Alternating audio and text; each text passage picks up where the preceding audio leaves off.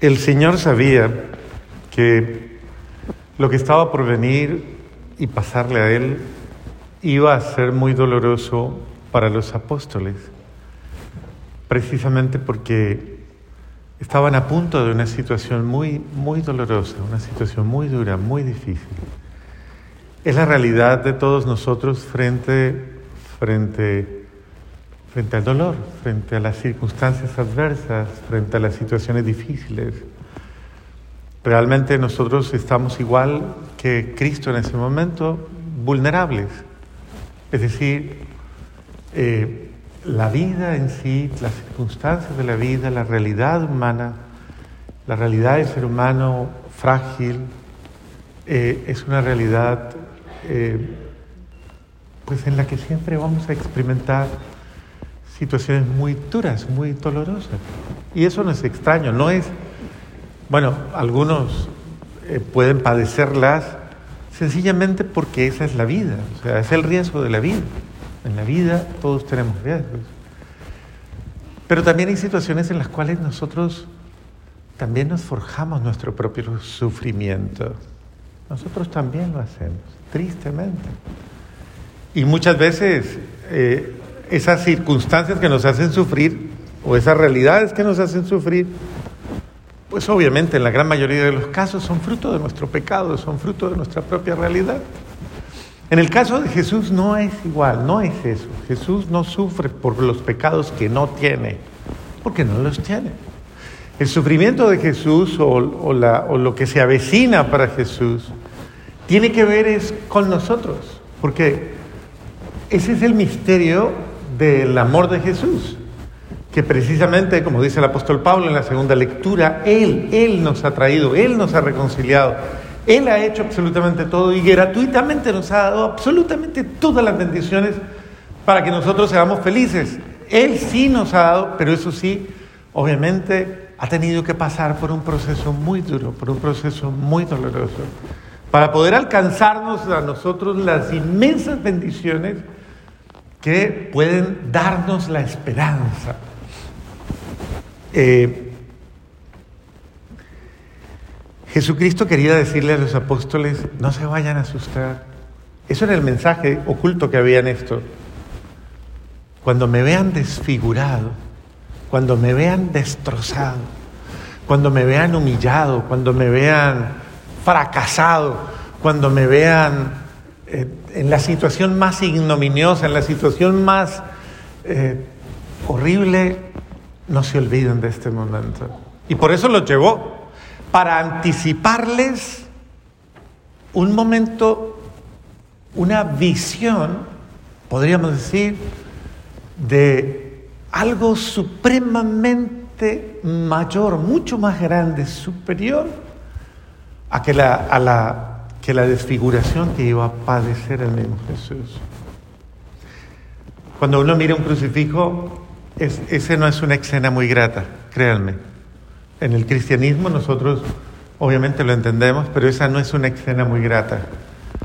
Por eso, cuando uno le explica a un niño qué es eso, uno en la catequesis que tiene que dar para poder explicar cómo llegó ese hombre a un madero y cómo, cómo nosotros eh, llevamos como un signo de, de protección y de fortaleza, un signo tan doloroso como es el de alguien que ha sido matado en una cruz, uno, uno comprende que eso, eh, lastimosamente, es una realidad muy dura, inexplicablemente dolorosa, porque, pero es la expresión de alguien que por amor a mí, por amor a mí, ha llegado hasta el último momento. Si yo doy la vida por ti, es en este mundo que hay tantos héroes fantasiosos, ¿no? Tantos héroes de, Marvel y de, todas estas cosas. Eh, Jesucristo, el acto de Jesucristo es verdaderamente el acto heroico porque Jesucristo, nuestro Señor, vence el pecado, vence el odio, vence la muerte, vence el mal. Es el único que destruye las tinieblas absolutamente. Y si ustedes me preguntan, claro que sí, ya las destruyó, ya lo hizo. No es una fantasía, es que es real, Él ya lo hizo, ya, ya pagó el precio absolutamente con su entrega para librarnos. Eh, una de las realidades duras y dolorosas de toda la acción del pecado sobre nosotros y de, y de, y de toda esta confusión que existe es que nos desfigura. En la vida diaria, eh, lastimosamente, en muchas ocasiones, nos vemos desfigurándonos. Y casi podríamos decir que nuestros rostros se van transformando, no en rostros tristemente de alegría, de gozo, de esperanza, sino en rostros muchas veces de dolor, de tensión, de tristeza, de miedo, de confusión, de amargura, de... Es decir, no vaya a mirar en este momento para el lado, sea disimulado, no vaya a mirar, porque a nadie le gusta estar evidente, pero de que se le marca a uno el dolor en la cara, se le marca a uno a veces la tristeza y a veces el propio pecado, eso es así. Y uno no tiene que ser un mago para darse cuenta muchas veces de lo que la gente trae, de lo que las personas traen. Ustedes dirán, uno como sacerdote, les voy a contar una. Cuando yo comencé a, confesar hace 25 años, mis primeros días de, confesiones, eh, de esas cosas que yo tenía una, lista, una, una, una fila grandísima de personas, estaban en pie, yo me había quedado en pie para que la confesión fuera más rapidita porque la gente cuando uno está parado, pues no se sienta en la palabra. Y entonces estábamos así conversando y de pronto sale una persona y cuando viene una, una persona, yo me quedo mirándola y pienso y digo, esta se va a confesar de esto, esto y esto. Y entonces cuando llega, se para enfrente de mí y me dice, Padre, me acuso de soberbia. Y yo le iba a decir, Sí, se le nota. Pero por delicadeza, obviamente, y por respeto a la persona, yo no dije absolutamente nada.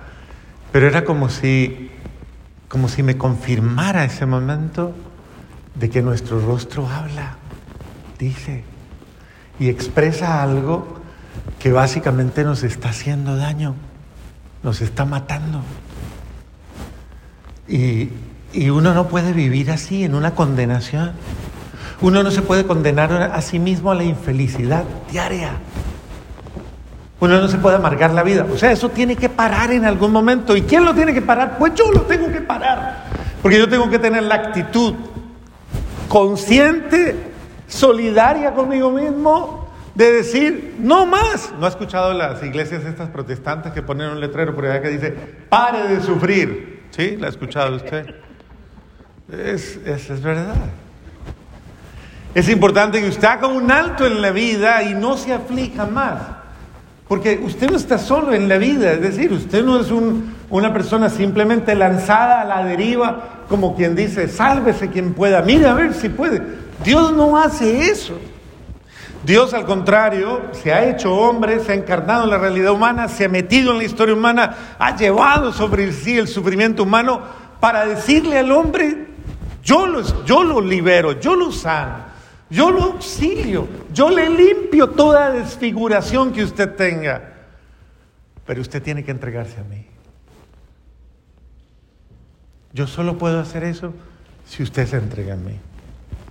Por eso, ¿qué decía la voz del cielo cuando Jesús estaba con los tres apóstoles? ¿Qué decía? Este es mi qué? Mi hijo amado, Escúchenlo, escúchenlo.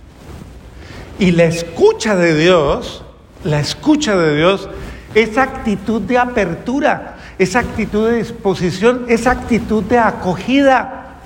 ¿Por qué tengo que pasarme la vida escuchando todo lo malo que me hace daño, que me mortifica? ¿Por qué tengo que abrirme a todo lo negativo? ¿Por qué no me abro a todo lo bueno, a todo lo sano, a todo lo justo, a todo lo maravilloso que Dios, solamente Dios me puede dar? ¿Por qué no dejo entrar en mí que fluya el amor de Él en mí? La alegría, la esperanza. el perdón y usted comienza a sanarse. Y su desfiguración, esa que, que hace que usted no sea quien debe ser, va a ir desvaneciéndose. Y el verdadero ser de usted va a aparecer. La primera lectura tiene un mensaje muy bonito también, que podríamos aprovecharlo en este momento. El mensaje de la primera lectura dice, le dice Dios a, ¿a quién? ¿Qué le dijo a Abraham? Sal de tu tierra y de tu parentela. O sea, desinstálate y vete. Levante su tienda y váyase. ¿Que, que yo qué? Que yo te bendeciré y yo te daré una tierra de promisión. Esto es lo que creen los judíos, créanme. A veces la gente dice, ¿por qué a esos benditos judíos les va tan bien y a uno no? Pues porque ellos creen, ellos creen que donde ellos vayan, el Dios los bendice y es su tierra prometida. Ni donde llegan dicen, esta es tierra de promisión, Señor, cumple tu promesa, bendícenos. Yo le hago a usted una pregunta. ¿Usted cree, ¿Usted cree que usted es una persona bendecida por Dios o no? ¿Sí lo cree? Tiene cara de bendecido, mire disimuladamente, tiene cara de bendecido. ¿Sí? Es importante comprender. Yo escucho tanto la negatividad de la gente cuando le habla a uno. La primera palabra que más escucho es, ay Padre.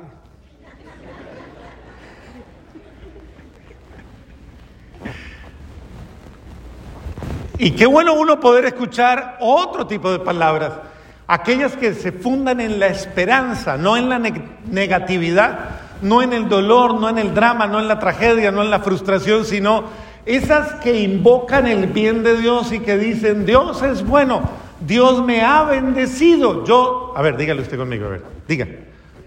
Dios me ha... Diga, yo soy bendito. Dígalo, dígalo.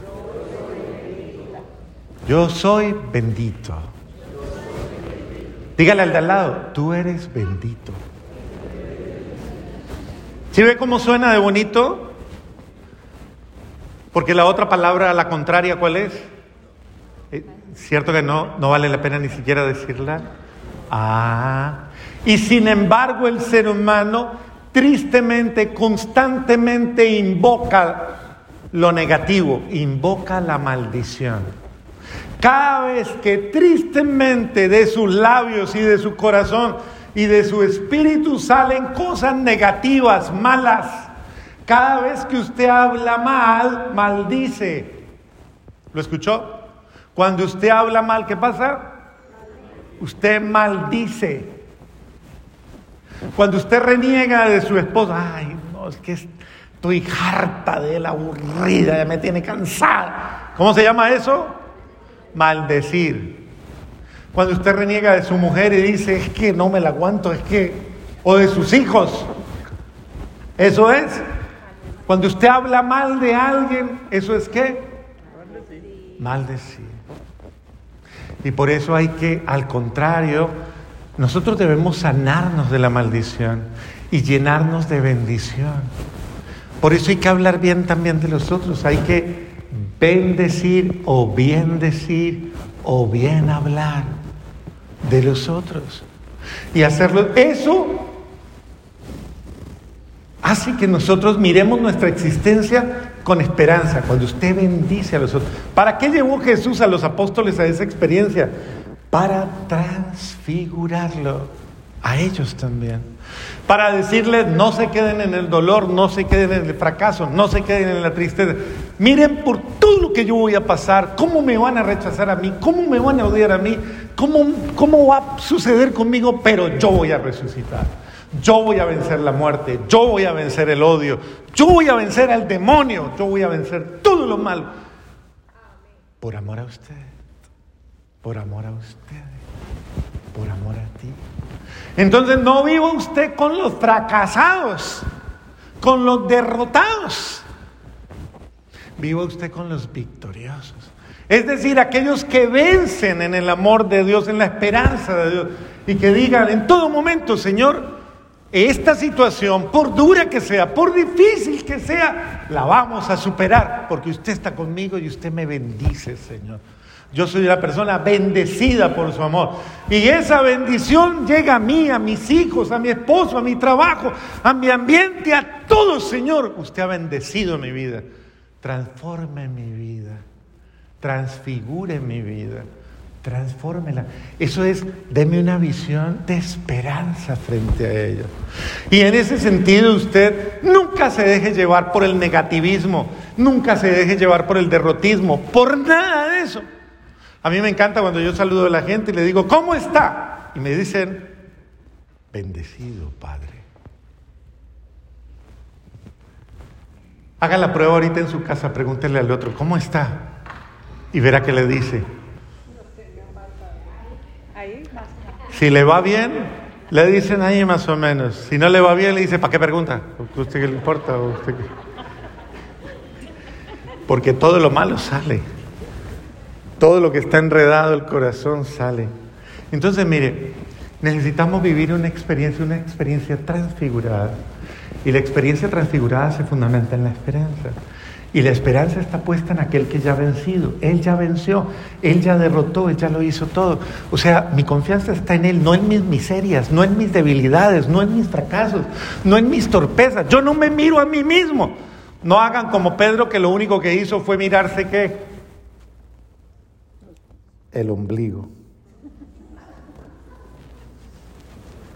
Si usted se puede ver el ombligo, no se lo mire. ¿Qué le pasó a Pedro cuando se miró el ombligo? Iba caminando sobre el agua, sintió una brisa suave y ¿qué le pasó cuando se miró el ombligo? Se hundió. Se hundió en el mar, pero mientras mantuvo la mirada en Jesús, caminó sobre las circunstancias difíciles. Retiró la mirada de Jesús y ¿qué le pasó? Se hundió. Eso le pasa a usted cuando retira la mirada del único que le sostiene, de Jesús.